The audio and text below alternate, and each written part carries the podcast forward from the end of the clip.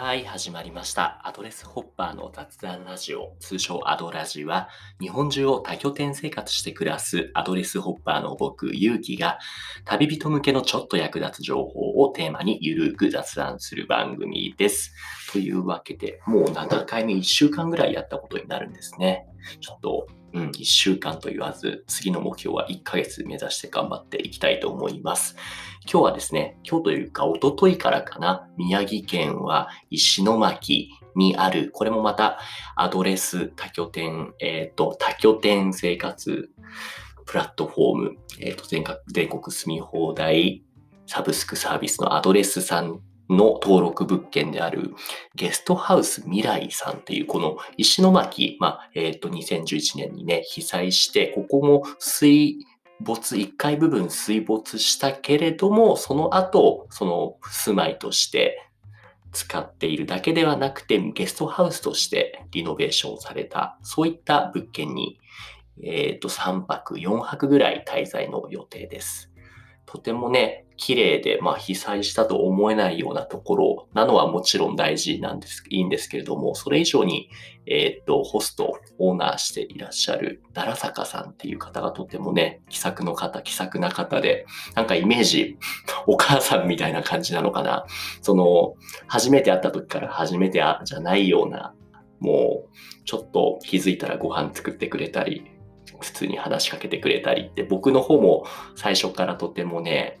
うん、接しやすかったですね。で、僕もなんだろう、せっかく甘えてばっかりっていうのも申し訳ないから、何かしてあげようと思って、アドレスの中では、えっ、ー、と、部活制度があって、僕はその中で、ヤモリ大工部っていう、そのアドレスにはヤモリっていう、その、要は家を守る、その、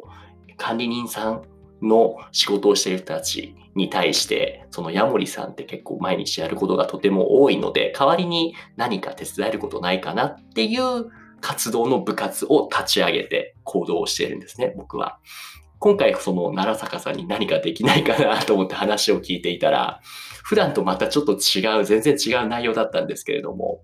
携帯、スマホの料金が ちょっとどれぐらい払ってるの？って話を聞いたら、まあ、よくあるパターンなんですけれども、1万円前後払ってるって、僕もそういうの聞くともうダメで、高い高い高い、格安シムにしましょうっていう話になって、もう全話急げってことで、今日、携帯ショップ2人で行ってきて、プラン変更をその場でしてきました。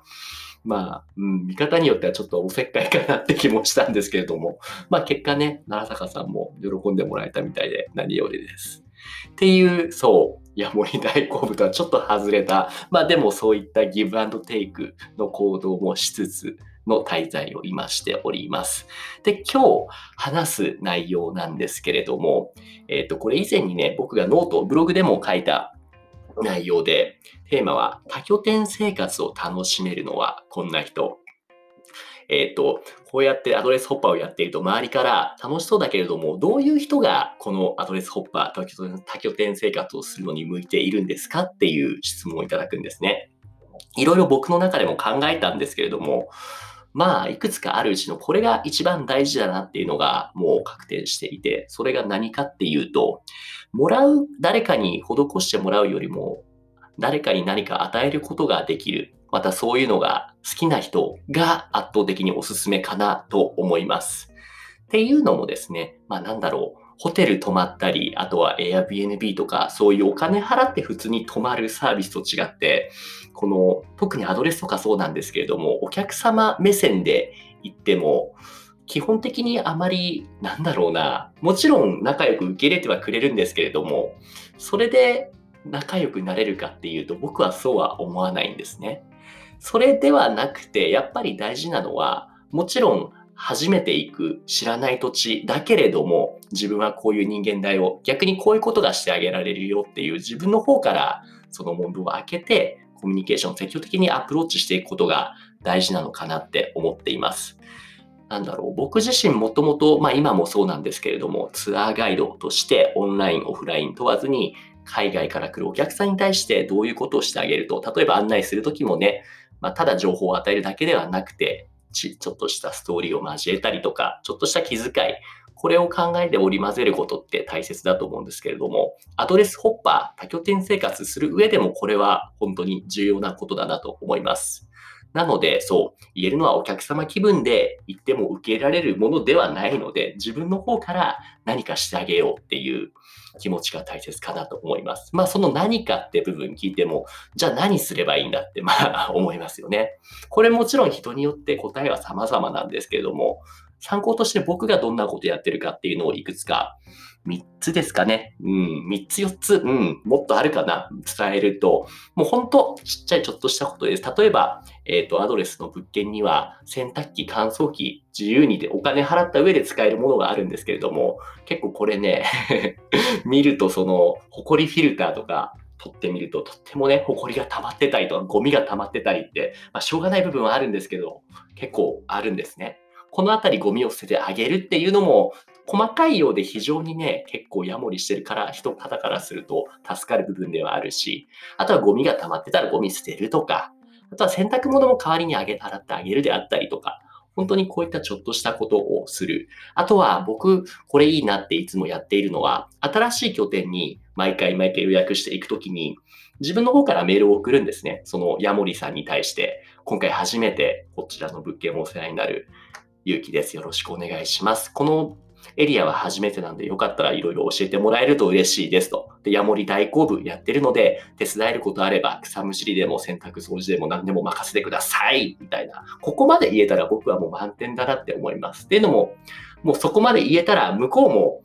まあ、止まるだけじゃなくてそこまでしてくれるのなんていい人かしらって自分で言うのもおがましいですけれども。っていう関係性がね、会う前から気づけるんですよ。なので僕が思うのは、会ってからよりも会う前にすでに仲良くなる、その地盤作り。これだけでだいぶ、その現地での滞在楽しめるかどうかってかなり変わってくるかなと思います。なので、まあ、結論として、もう繰り返しになるんですけれども、ただもらう、してもらうだけではなくて、自分の方から何かできないかなっていうちょっとした気遣い、あるいはもう、なんだろう、現地のお菓子持って行って、ちょっとお土産でもいいですしね。そういった心遣いするだけでかなり相手からの印象、あとはその土地での滞在の充実感はかなり高まるかなと思います。というところでね、今回伝えたかったのは、アドレスホッパー、多拠点生活を楽しめるのはこんな人という内容のテーマでございました。はい。番組では皆さんからの質問やお悩みを募集しています。概要欄の問い合わせフォームまたは Twitter の DM からご投稿お願いします。ツイッターのアカウントは、アットマークアドレスラジオ、アットマーク ADDRESSRADIO です。アドラジではコラボしていただける方を募集しています。アドレスホッパーや旅人として活動している方、またはこういった活動に興味がある方もお気軽にご連絡ください。それではまた次回ありがとうございました。